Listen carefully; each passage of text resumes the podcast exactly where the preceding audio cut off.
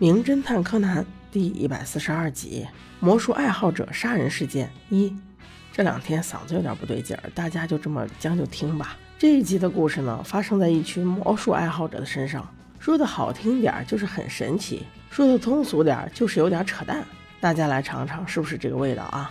话说原子最近这段时间比较消停，所以他非蹦出来搞点事情。对，没错，有钱人的世界有的时候你不懂。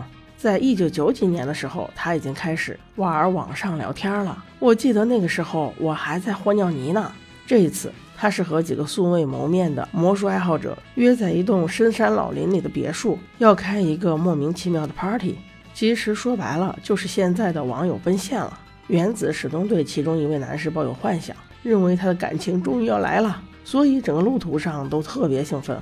他在网络上给自己的人设是一个有女朋友的小哥哥，所以他自然要拉小兰入伙，顺便给他当个垫背的。小五郎一听，这怎么行？但是以他的智商，肯定干不过原子。最后不但没有反对，反而成了他们的司机，把他们安安全全的给送去了。原子和小兰到了别墅之后，小五郎并未多留，只是嘱咐了要好好照顾他们。之后便带着感冒的柯南返回了，边开车还边抱怨道。看来没有小兰的日子，咱俩只能喝稀粥了。而小兰和原子在别墅里却是另外一番光景，大家都很热情，你言我语的。参加此次网友聚会的应该有十人，但是目前只有八人，另外两人还没有来。其中有人建议说，要么给网名“逃生大王”的人打个电话吧，因为聚会就是他组织的，怎么他现在还不到场？别墅的主人也是这个意思，于是拨通了逃生大王的电话。过了很久，电话不但没人接，而且。电话旁还趴着一个男尸，明显就是逃生大王。桌面上还有一台电脑，屏幕上赫然显示着几个字：“解决一个了，赢法师上。”那这句话的意思是还有一个没解决。而此时等待着逃生大王接电话的众人还不知情。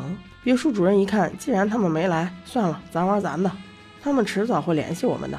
于是，在场的八人开始了自我介绍。除了我们熟悉的原子和小兰以外，女生还有两个，一个是留着长长的卷发、爱穿蓝裙子的田中小姐，而另一个女生戴着眼镜、扎着马尾，名字很难记，我们叫她龙套女吧。其余四个都是男生。首先是别墅的主人，名叫一泽的男士，刚才就是他给逃生大王打的电话。因为此次活动人比较多，所以他请了一个打工男，是一个长得很高大，但是并不帅气的爱穿黑毛衣的小哥哥。下来就是一个名叫滨野的男士。穿着白色的西服外套，话比较多，是气氛组的。最后就是原子的心仪对象，他以为的帅气小哥哥，可是见了面以后，这个名叫克树的竟然是一个大胖子。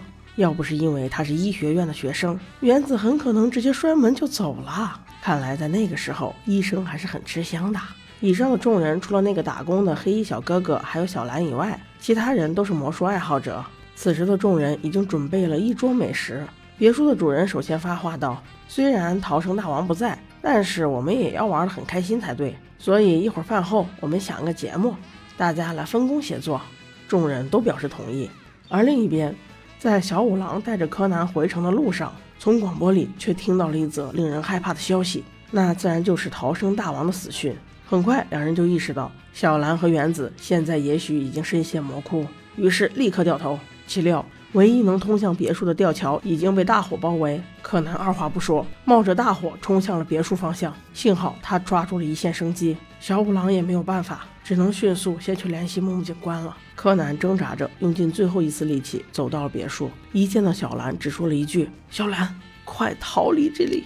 于是便晕倒了。小兰虽然听清了他的话，但是不明所以，只能先把他抱入别墅休养。外面大雪皑皑，再加上他已经得了重感冒，目前还发着高烧，再不好好照顾，可能小命就要没了。所以管他逃不逃的，先保命要紧。要我说，这会儿如果再有人给他喝上两口中国老白干，那这一集肯定更有意思了。可惜我不是编剧，编剧让那个学医科的胖子克树先生给他开了点药，柯南吃了药就这么沉沉睡去了。在小五郎这边进展并不顺利。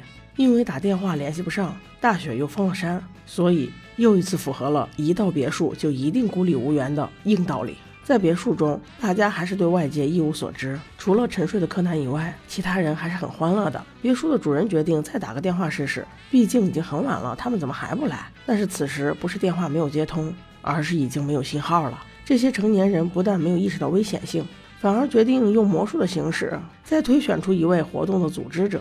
你说这真是为了玩，生命都可以不管不顾啊！首先是白衬衣的冰野先生，把所有人名写在一张张相同的纸片上，然后让园子蒙上眼睛，随机挑选三张，上面画上圆圈、叉叉和三角。最终结果是画上圆圈的龙套女当组长，画上三角的蓝裙子田中小姐帮大家烧洗澡水，而最后画上叉叉的冰野先生一会儿要给大家表演一个节目。